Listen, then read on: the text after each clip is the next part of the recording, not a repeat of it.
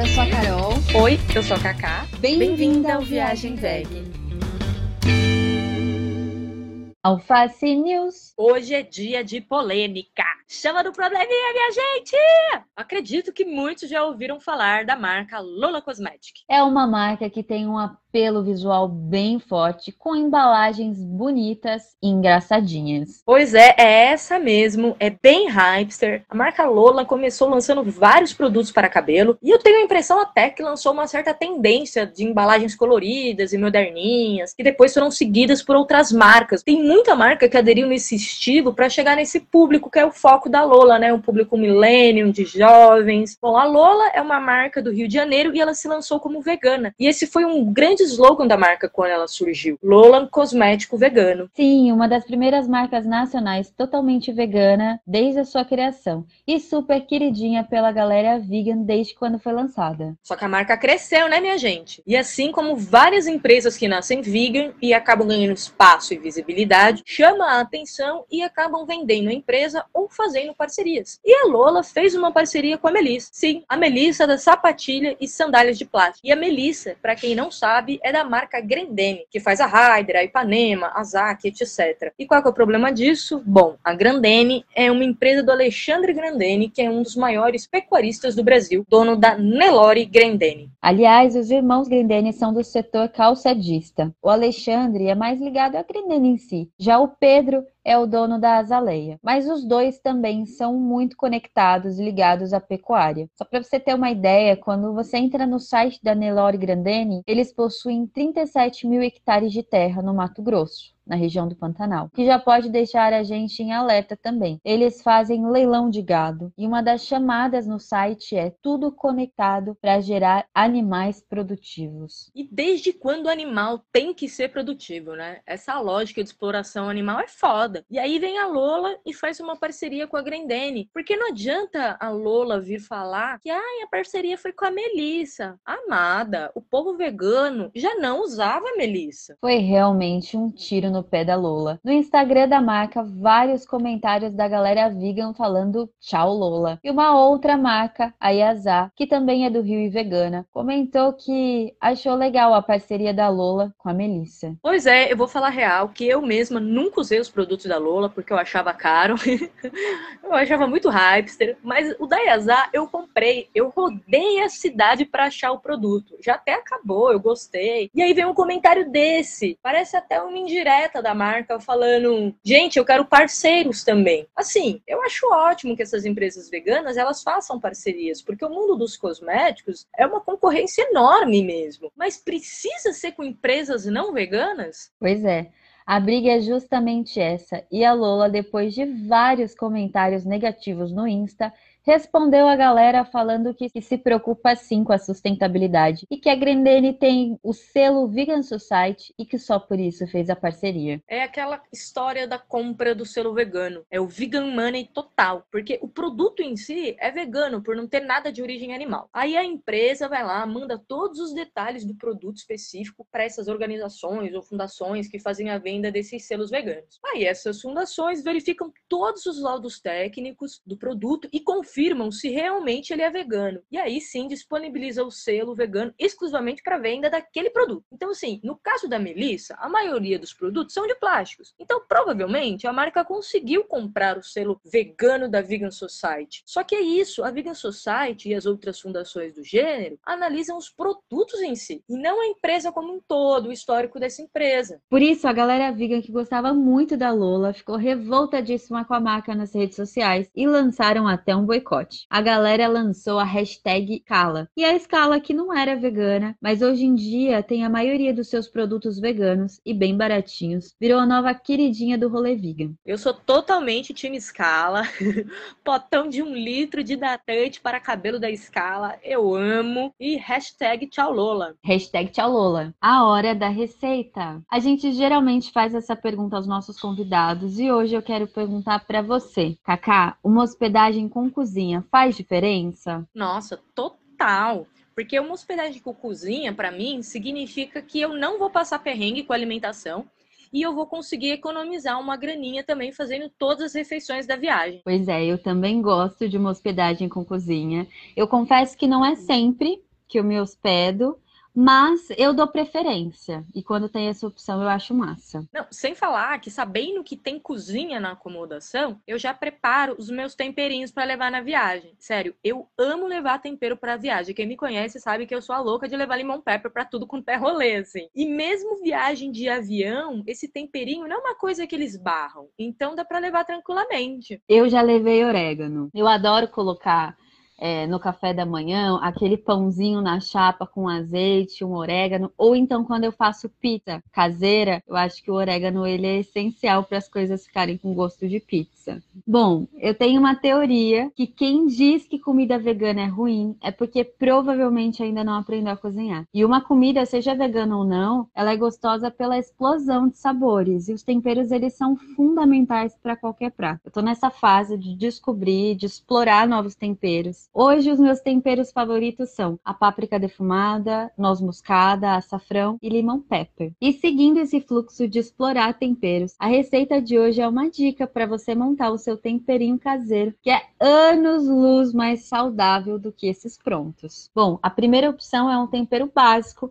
ele combina com tudo, com arroz, feijão, batata a receita é duas colheres de sopa de alho, duas colheres de sopa de cebola, uma colher de sopa de orégano e uma colher de sopa de salsa. E tem também uma outra opção, que é um temperinho colorido, que você pode usar mais em assados ou quando você quer dar um gostinho mais acentuado. São duas colheres de sopa de urucum, duas colheres de sopa de salsa, duas colheres de sopa de cebola, duas colheres de sopa de alho, uma colher de sobremesa de pimenta vermelha, uma colher de sobremesa de coentro e uma colher de sobremesa de semente de coentro. E miga, fica tranquila que eu sei que é muita informação que a gente está passando, mas nós vamos colocar a descrição exata dos dois temperinhos no nosso Insta. Então, fica tranquila que você vai conseguir largar de vez aquele veneno safado do Sazão e companhia. Só para lembrar, todos esses temperos que a gente está indicando, você compra ele separado e desidratado, tá? Você pode encontrar normalmente em feira ou em pórios e zonas cerealistas, beleza? Então, o que vocês fizerem, mostra aí pra gente como que ficou o temperinho de vocês. E hoje temos aqui uma pessoa incrível, muito especial, energia lá em cima, que é Murilo Selva. Ele é ator, arte educador, cozinheiro, vegano, tem um canal no YouTube que é o Nutra Autonomia Veg e o seu maior sonho é ficar de tititi com a Luísa Mel e com a Bela Gil o dia todo.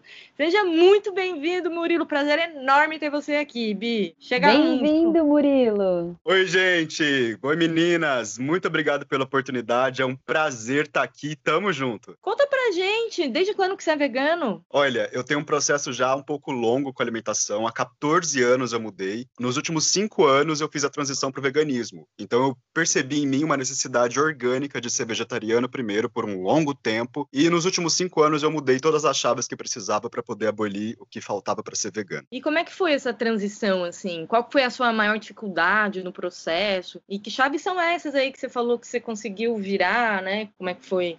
Todo esse processo? Eu acho que é muito importante você estar tá ligado com a tua realidade. Eu acho que é partindo de um lugar do possível e do praticável, entendeu?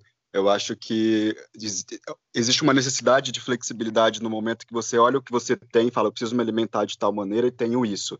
E, e entender o processo orgânico do seu corpo também, para não ser algo forçado, para não ser algo imposto de fora para dentro, né? Cada pessoa tem um tempo, não tem uma regra, não tem um modelo a se seguir. Então, se você sente que você consegue alterar de um ano para outro, de um dia para outro, se vai demorar um pouco mais, está tudo bem, sabe? O importante é que a gente está caminhando e vamos ser íntegro e honesto com o nosso próprio corpo. Mas você teve alguma dificuldade? Tipo assim, caraca, eu achei que eu não ia conseguir largar o queijo. Ou tipo, puta, eu testei vários tipos de queijos veganos e aí nenhum me satisfazia. Tipo, Teve algum alimento que foi seu último, por exemplo, a tirar do cardápio, que você se lembre? Olha, eu acho que tem essa história do queijo, né? Sempre, a gente é um pouco apegado, inclusive tem pesquisas aí que falam que a gente é meio viciado mesmo na parada, né? Mas, sim, eu acho que foi a última coisa, foi o queijo. E teve alguma receita que você acha que te ajudou nesse processo de transição, assim? Olha, eu acho que mais do que receita, eu acho que à medida que você vai se aproximando de um processo de é, empoderar o seu lugar na cozinha, né, você assumir esse lugar, cozinhar para você, que eu chamo de autonomia alimentar, né, que a gente escolher os produtos, escolher o que você vai comer, quando, como, isso daí vai criando um relacionamento com a comida e com a cozinha, né? E eu acho que é nessa chave do relacionamento que você tem uma expansão. É, é, é, gostoso poder escolher alguma coisa, é gostoso poder ir até lá comprar, é gostoso preparar. E é um cuidado, né? É alto amor, é poder cuidar do próprio corpo, da própria energia, isso faz todo sentido. E você vai percebendo que qualquer coisa pode ficar gostosa. Então eu concordo com vocês quando vocês falam que quem não comeu comida vegana boa é porque é porque não comeu uma comida boa, assim. Não é que a pessoa não gosta, é porque às vezes ela não, não soube preparar ou não comeu de alguém que fez de um modo muito interessante, sabe? E tudo pode ficar muito bom. Vai do jeito que faz, vai do tempero, vai da energia, tudo pode ficar bom. E vem cá, já que você puxou esse lance aí do, do tempero, tem algum temperos que você gosta mais de usar na cozinha? Aquele segredinho do chefe, você já descobriu o seu? A minha parada vai muito pro lugar dos temperos frescos. Eu gosto muito da base de alho e cebola sempre para tudo. Eu gosto de finalizar sempre com salsinha, cebolinha, eu sou a pessoa que curta o coentro, que um detalhe que faz muita diferença é o azeite, também eu sempre finalizo com azeite. Eu acho que shoyu também é uma coisa que traz assim um, algo interessante para o prato. Nesse seu processo de, de transição, você já, já sabia dos temperos assim ou, ou foi descobrindo? Eu acho que é um rolê que você vai descobrindo e vai criando essa relação, né? Não é uma coisa que você começa sabendo, não, não dá para você partir desse lugar, sabe? Você vai percebendo o seu paladar, o que, que você gosta mais ou menos. Daí você vai na feira, ela, você falou também da, dos temperinhos, né? Páprica, açafrão. Eu vou na feira e eu compro direto de uma senhorinha que moe na hora e eu acho incrível poder receber aquele sabor, aquele aroma na hora e poder trazer para casa e poder construir o meu próprio curry, sabe, o meu próprio chimichurri. Então esse lugar de, de autenticidade, de autonomia, ele também é uma descoberta e é uma construção, sabe? A gente não, não, nasce sabendo das coisas, mas é sobretudo um lugar de escuta com o seu próprio corpo, com o que você tem vontade, né? O que, que você acha que vai combinar uma coisa com a outra. Daí você vai percebendo que quando você coloca uma coisa misturada com a outra, você potencializa determinado sabor.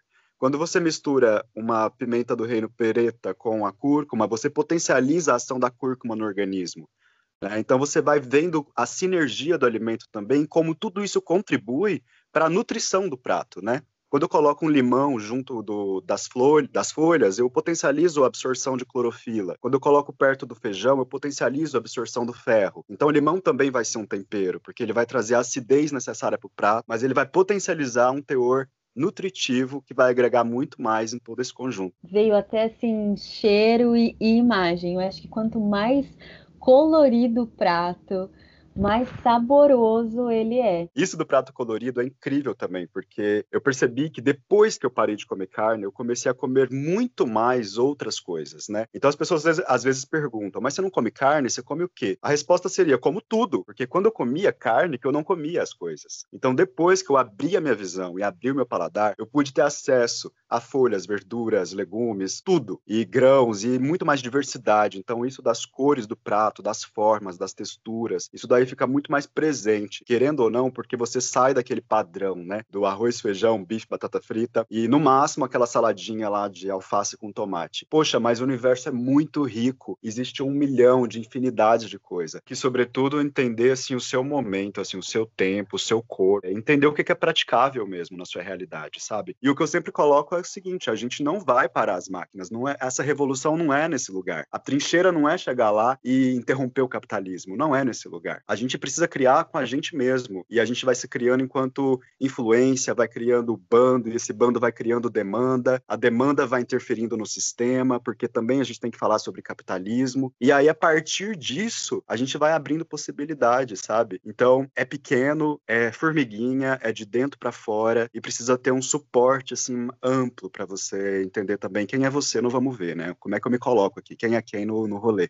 E falando um pouquinho agora de viagem, Conta pra gente, Murilo, qual o seu estilo de viagem? Eu curto as viagens, sobretudo natureza, assim, eu vou, eu vou me encantar muito pelo ambiente, eu vou olhar ali o que, que tem de passeios, ecoturismo, é, lugares a conhecer. É, eu já fui muito de um rolê mais root, já fui de um rolê barraca, saco de dormir, colchonete de um dedo, assim, de grossura, é, já passei frio. Só que com os anos a gente vai mudando um pouco também, né, as nossas exigências, e hoje eu prefiro um pouco mais de conforto, né, Então, como uma pessoa que tem muitos planetas em virgem, eu curto fazer uma compra assim que vai facilitar minha vida, né? Então, eu descobri que eu posso ter tipo uma camiseta que ela corta vento e ela isola a minha temperatura, que se eu enrolo ela, ela vira uma bolinha que não ocupa espaço na mala e, e aquilo vai ser muito, vai resolver minha vida, eu não vou precisar levar uma blusona de frio. Então, eu já consigo, eu gosto de fazer esse caminho assim, como eu facilito a minha vida para viajar. E nisso eu curto lugares que eu posso fazer trilha, que eu posso pegar sol, que eu posso ver mar, que eu posso ver rio e por aí vai. E quando você fazia esses rolês mais roots assim, como é que você se virava com a comida? Você, você já era vegano? Era vegetariano, né, provavelmente? Era vegetariano, era vegetariano, mas eu não era. Desde, desde sempre eu fiquei oscilando. Mesmo no meu período de vegetariano, eu ficava oscilando com algumas fases veganas também. Eu ficava um ano, dois anos vegano. Tive essas várias recaídas mais pro vegetariano de, ao longo desses anos, né? Então, nas minhas viagens de, de roots, uma coisa que salvava era tipo lanche, pão e saquinho de ervilha. Na real, cara, isso, isso salva muito. Você pega um saquinho de ervilha, saquinho de ume, seleta, de milho, e tenha sempre na bolsa, sabe? Porque isso aí no rolê, quando bater uma larica e você não saber o que fazer, isso sempre vai salvar. Vai ter proteína, você pode colocar um pão integral, que não é um carboidrato tão simples, vai ser até melhor para o seu organismo, para digestão, para trilha, né? E, e ervilha, alto teor proteico, né? Então, isso daí, você coloca um limãozinho ali também, um azeitinho, que também já pode ir na bolsa e já tá resolvido. Mas não dá para passar só com isso. Eu sempre comprei coisas, né? Fruta, muita banana, né? Com legume, com berinjela, com abobrinha, coisas que são rápidas também no fogo, né? E Murilo, conta pra gente qual o seu maior perrengue de viagem. Então, eu tive um perrengão aí que foi minha viagem pra Bahia. Foi a primeira vez que eu fui pra Bahia. Era o sonho da minha vida. Eu sonhei que eu iria passar o dia de Iemanjá lá. E assim, é uma coisa que eu quero ter para mim também. De continuar passando, é uma coisa que eu descobri que, que eu quero ter isso, sabe? Mas chegando lá, eu coloquei numa pochete uma coisa, dica, nunca façam isso. Eu coloquei numa pochete tudo que eu tinha na minha vida, desde certidão de nascimento, todos os documentos, é, carteirinha da biblioteca, carteirinha do transporte de São Paulo, tudo assim, tudo que me constituía enquanto indivíduo social, cidadão, estava em uma pochete. Daí eu fui para uma festa popular na rua, na Bahia, primeira vez naquele lugar, primeira vez com aquele tanto de gente, eu nunca tinha vivido nada parecido. No momento eu percebi que eu estava sem a minha pochete, ou seja, eu perdi tudo, tudo, tudo, tudo, tudo. E era no segundo dia que eu tinha chegado lá. Eu só tinha uma passagem de compra para volta que era daqui a 12 dias. Então não tinha mais nada, eu tinha uma passagem online, que era essa, que era essa passagem para daqui a 12 dias, e uma amiga que eu ia encontrar lá, que era a única pessoa de referência que eu tinha. E foi um perrengue, porque eu fiquei sem grana total, fiquei sem identidade, sem num lugar que eu não conheço, eu me senti desprotegido, né? É, isso mudou na minha cabeça a minha apreciação com tudo que eu tava, o desejo que eu queria viver, comer. Eu queria ir pra Chapada da Diamantina depois, eu queria fazer várias coisas, não pude fazer nada. Dia 3 de fevereiro eu tava na delegacia do Rio Vermelho fazendo BO, fiquei o dia inteiro lá porque tava lotada também, né? Mas foi um processo interessante, assim, de aprender a lidar com uma situação de extremo perrengue. Inclusive, eu tentei tirar dinheiro com a digital e aí não deu certo, até bloquear tudo, eu fiquei sem grana real. Eu me vi numa situação de ficar extremamente dependente dessa minha amiga, eu precisava dela para tomar uma água, assim, para comer uma tapioca na rua, eu precisava dela. Isso foi uma coisa que me fragilizou bastante, mas eu entendi também que era algo que eu precisava vivenciar. E no final das contas, eu precisei ceder a Bahia, porque a Bahia realmente é um lugar mágico, as coisas que acontecem ali, elas vêm para disparar alguma coisa na sua existência, não vai ser por acaso, você vai ali, vai mudar a sua vida mesmo. Tanto é que depois que eu voltei para São Paulo, e aí eu tirei todos os documentos de novo, saiu todos a primeira via e mudou todos os números, porque meus documentos eram de Goiás, eu sou de Goiás, né? Ou seja, outra pessoa começou a existir. E detalhe, era o meu começo do retorno de Saturno, né? Foi assim que a Iemanjá me recebeu. Ô, amigo, é, aí fica também uma dica aí para todo mundo, né? Gente, tá no rolê, inclusive, assim, em São Paulo, em qualquer cidade, a gente tá no Brasil, tá saindo com muita coisa, põe num porta-dólar, aquela pochetinha dentro da calça, tipo assim, é, é, é regra número um, eu acho, de qualquer viajeiro, saca? Ter esse porta-dólar. Aí eu pensando, eu falei, nossa, Murilo do céu, era só um porta-dólar já te resolvia, mas não! Quando você fala que mudou até o seu RG, teu CPF, porque realmente é isso, né? Dentro dessa sociedade é isso que nos classifica como seres em convivência, podemos dizer assim. E, cara, e mudou! Tudo. E, e na documentação sai primeira via, que é, eu acho tão bizarro. Eu olho para aquilo, eu, tenho, eu fiquei em processo, assim, para aceitar, porque realmente mudou, mudou coisas, né? E vem cá, nesse, nesse período que você ficou lá, você ficou 12 dias, mas você deixou de fazer alguma coisa, você falou deixou de ir pra Chapada, né? Você acabou ficando esses 12 dias em Salvador mesmo? Foi. Eu tava com uma amiga e aí ela falou: Ah, cara, acho que não vai ser rolê pra ir pra Chapada agora, não, viu? Porque vai demandar mais ainda e você tá, já tá vulnerável, né? Por uma série de coisas. Eu fiquei com ela, a gente ficou em Salvador, dali a gente ia para a ilha de Taparica, que é de frente, ficamos um tempo na ilha, e aí que as minhas fichas foram caindo, eu fui decantando essa experiência, mas eu fiquei por ali com ela. Foi ela que segurou muito a onda comigo, sabe? Eu sou muito grato. Realmente nessa hora a gente consegue ver seres humanos, a gente vê que a gente não tá sozinho, né? A gente vê que existem pessoas boas, a gente vê o coração das pessoas, né, na vulnerabilidade. E quando a gente também se coloca tão vulnerável, né, é, a gente se afeta, não tem como. Graças aos deuses também, eu tive essa oportunidade de estar rodeado também com essa amiga, uma pessoa tão generosa para acolher o meu processo. Conta pra gente qual foi a sua maior aventura. Por incrível que pareça, eu também coloco a Bahia nesse lugar da, da viagem maravilhosa, assim, porque é um lugar tão impressionante que ao mesmo tempo que a coisa tá pegando, o lugar é muito lindo e você entra no mar, o mar é quentinho e você fala, cara, tô na merda, mas olha esse mar quentinho, olha essa mãe me abraçando, sabe? E estar ali foi tão incrível também no sentido de que eu fui procurando a manifestação popular da festa de Iemanjá. Eu encontrei uma, uma coisa surreal que eu não poderia imaginar a grandiosidade daquilo, sabe? Eu entendi um lugar de ocupação do espaço público, sabe? Da própria sociedade ocupando o espaço, como ela é, sabe? As pessoas, o que elas fazem lá, o que elas manifestam ali, é de uma inteireza que foi mágico entrar em contato com aquilo. E numa dimensão assim que eu não conseguia imaginar quanta gente na rua ocupando, sabe? É, saudando uma deusa, saudando uma deusa que é do mar, que, as, que isso envolve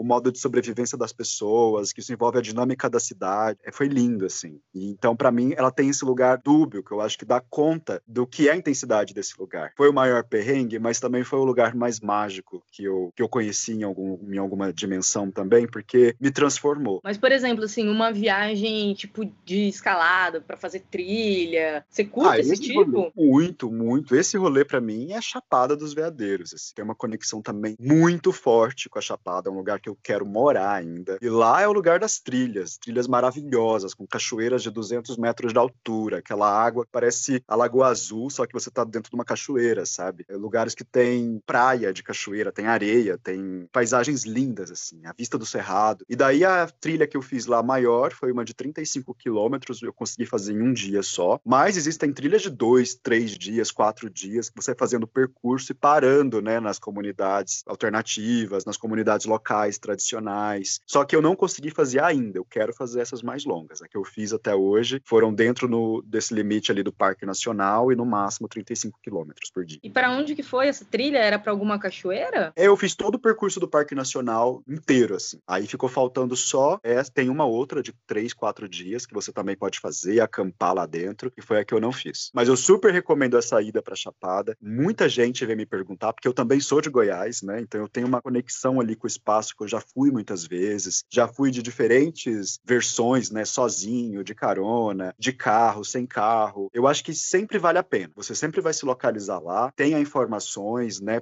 pesquise, converse com pessoas e também acredite que lá você vai se localizar, você vai encontrar pessoas no mesmo rolê, né, e você vai encontrar informações que vai te ajudar aproveitar o máximo possível desse rolê. Qual é a cachoeira mais bonita que você indica, assim? Ou a trilha mais interessante? As trilhas são difíceis? Elas são Não. fáceis? Como é que são? Elas são trilhas muito mais acessíveis, elas já têm todo um, um, um cuidado, assim, que o próprio território construiu para que as pessoas pudessem fazer com médio, pequeno a médio grau de dificuldade, assim, sabe? Qualquer pessoa faz, você vê senhoras e senhores fazendo, pessoas com crianças pequenas fazendo, mulheres grávidas fazendo, enfim. As trilhas são bem equipadas já nesse nesse sentido, sabe? A cachoeira que eu fui mais da hora, eu curtia muito a Almécega, só que se acredita que depois da pandemia teve um, um aumento brutal no valor de entrada das, desses passeios e das cachoeiras, né? O que antes a gente pagava 20 reais para entrar numa cachoeira, parece que agora já tá 100, 200 reais para o passeio, sabe? É, é questionável até certo ponto, mas a galera de lá, do território, eles estão colocando uma pauta de que a pandemia também afetou demais a realidade deles, né? Então, o que eles estão querendo mobilizar analisar é como eles podem reduzir danos com esses novos valores, né? Inclusive a cachoeira mais top da Chapada, que é a Santa Bárbara, que fica dentro de uma comunidade calunga, quilombola, em Cavalcante, ela tá a quase 300 reais. E isso gerou também um, um impacto aí, né, na internet e tudo mais. Eu vi algumas discussões e tem lados, né? É interessante a gente pontuar os lados. E o que tá colocando ali, o que a galera tá colocando é o quanto que a pandemia realmente fragilizou a comunidade que depende do território deles também como meio de sobrevivência, né? Então agora seria um movimento de redução de danos. Sim, é caro. Cachoeira Santa Bárbara é a coisa mais linda do mundo, dá um Google, mas é isso, a gente tem que entender os limites aí, o que está acontecendo no mundo hoje, né? Quem são essas pessoas desse território, o que, que elas passam e, e também se relacionar, porque a viagem também é sobre isso, né? Eu não acredito numa viagem que a gente só vai turistar away da realidade, a gente vai se inserir numa realidade e a partir disso a gente vai olhar para o nosso entorno. Então, também faz parte entender qual é a história e o histórico dessas pessoas que estão vivendo ali, sabe? Mas todas essas cachoeiras da Chapada, é, tem que pagar entrada? Precisa de guia? Ou tem cachoeira que você consegue fazer sem o guia? Ou não, realmente ali a grande maioria é tudo pago e precisa de guia? Olha, hoje em dia, infelizmente, é, vamos dizer que 70% vai estar em propriedade privada, né? E é isso, a especulação imobiliária também acontece no Cerrado, também acontece no, nos lugares maravilhosos, paradisíacos desse Brasil, e as pessoas colocam o valor também que elas querem, porque ali tem um dono, né? Você vai numa cachoeira maravilhosa, aquilo ali tem um dono. E dentro de várias, várias camadas, né? O cara também é ligado a um latifúndio, o cara também é ligado a uma, a uma agricultura, né? A gente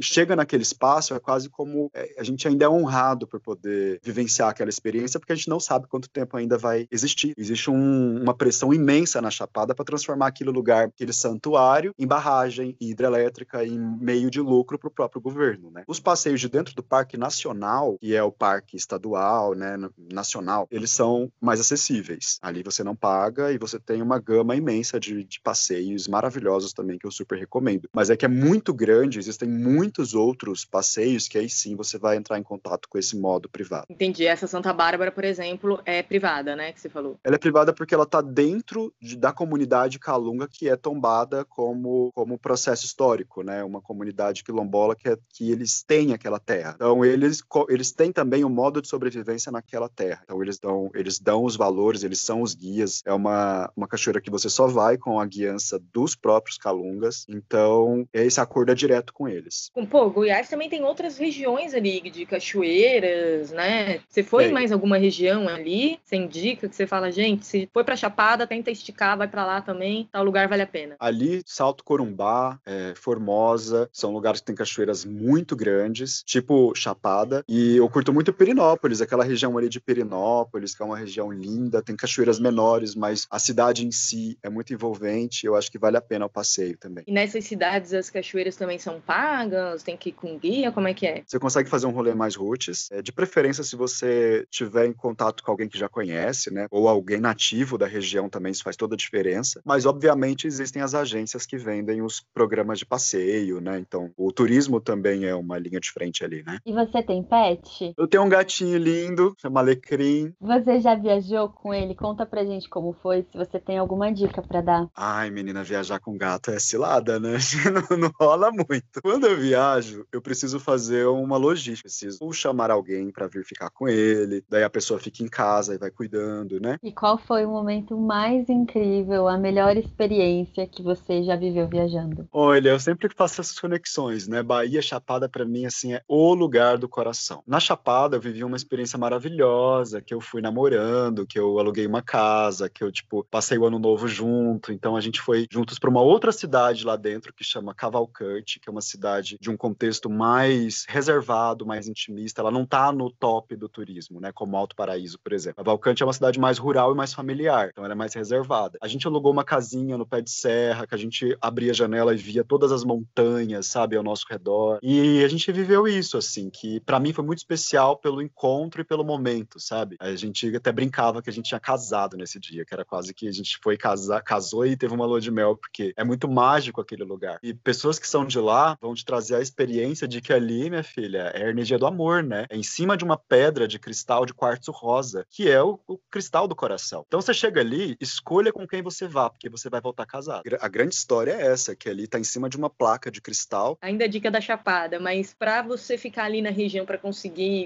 ter mais fácil acesso a essas cachoeiras, ao parque, qual que é a melhor cidade você indicaria? Então, a galera cola muito em Alto Paraíso, né? Que é uma cidade que já está estruturada para receber o, o, turista de qualquer lugar, né? Vale se dizer, né? Então, ali você vai encontrar todo um serviço de restaurantes, de acomodações, é, serviço de banco, essencial. Eles dão conta, assim, é o mais hypado, assim, para os turistas. É, tipo, Chapada da Diamantina tem lençóis, né? Que a galera tem essa porta da entrada, né? Da Chapada. E ali é Alto Paraíso. Mas, por exemplo, você falou que você conseguiu fazer é, a viagem lá na Chapada dos Veadeiros com carona. É difícil carona lá? Como é que funciona esse rolê da carona lá? Não, ali rola, você pode. Você chega até Brasília, você pode sair de qualquer lugar, chega de avião em Brasília. Você pode pegar uns grupos de Facebook e já ir localizando a galera no rolê de grupos de carona. E aí de Brasília você já consegue fazer uns translados até Chapada. Chegou lá no, em Alto Paraíso, tem alguns pontos na estrada, nas estradas perto que a galera já tem a cultura da carona. Então você vai para alguns pontos ali, pede carona e sempre tem o trânsito de pessoas que estão entre essas cidades, São Jorge, Cavalcante, e a galera já tá ligada desse rolê da carona e super flui. Uma vez eu fui, eu peguei carona numa Kombi de uns caras que eram uns músicos argentinos que estavam rolando a América Latina dentro de uma Kombi. Aí foi eu no meio de instrumentos, saxofone, violoncelo, e os caras super hypados, assim, argentinos, lá rolam umas histórias incríveis. A gente tá falando de Goiás, que é o estado monstro do agronegócio no país. O agronegócio é o que fun fundamenta a estrutura econômica daquele estado, né, que reflete no Brasil todo. A Chapada, ela hoje é um lugar de resistência, porque ela é um recorte de bioma natural no meio de um grande deserto. É bizarro, quando você vai entrar, você vê tudo plano, plano, plano, que ali é oriundo de plantação de soja, né, é visto que essa soja é o quê? Ração para um gado que nem é um gado brasileiro, é um gado de exportação, é uma soja que ela não serve para nada, não é uma soja nem, nem orgânica, não vai nem servir para um ser humano, é uma soja para e o estado é tomado a isso. E é um estado de uma agricultura muito agressiva. E a Chapada ela sofre diariamente a pressão de, desses latifundiários e do governo para deixar de existir, porque aquele lugar só pelo turismo ele é menos lucrativo do que, ele, do que se ele fosse pasto e do que se ele fosse hidrelétrica. Vá muito consciente do lado B, porque é muito pesado também todo esse rolê que, que envolve lucro e meio ambiente nesse país. O que mais fundamenta para mim hoje é essa questão desse enfrentamento com o agronegócio.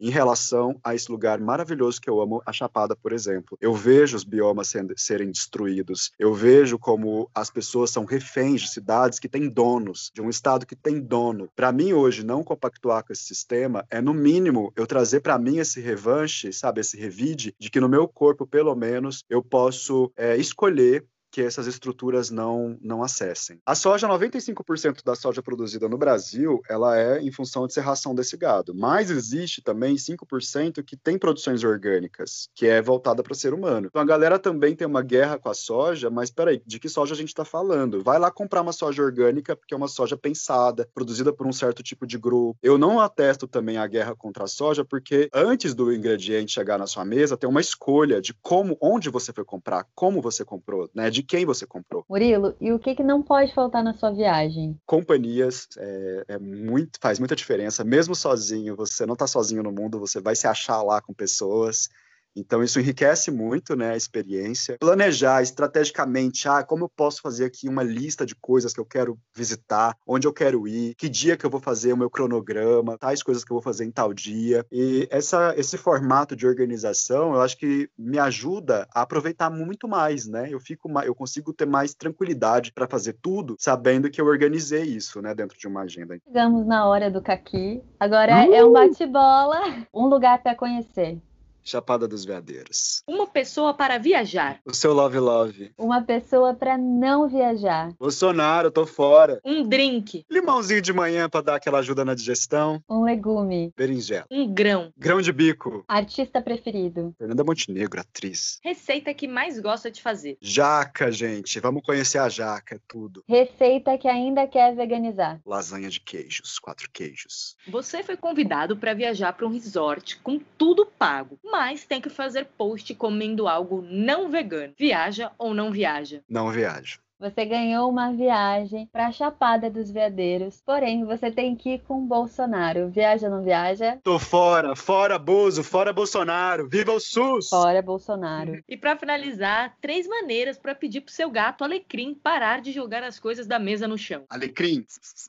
Além. Vozinha sempre funciona com gato, viu? Murilo, muito obrigada pela sua presença, pela sua participação, por esse bate-papo incrível, maravilhoso. Foi um prazer ter você aqui com a gente. Vou pedir para você divulgar o seu canal e o seu Insta pra galera. Gente, o prazer foi todo meu. É uma honra poder ter esse tipo de conversas, né? É, as minhas redes são murilo.selva no Instagram e Nutra Autonomia Veg no YouTube. Arrasou, Murilo, querido. Eu amei você aqui, sério. Muito muitíssimo obrigado. E vocês que estão ouvindo, compartilhem o nosso podcast e o Insta e se cuidem.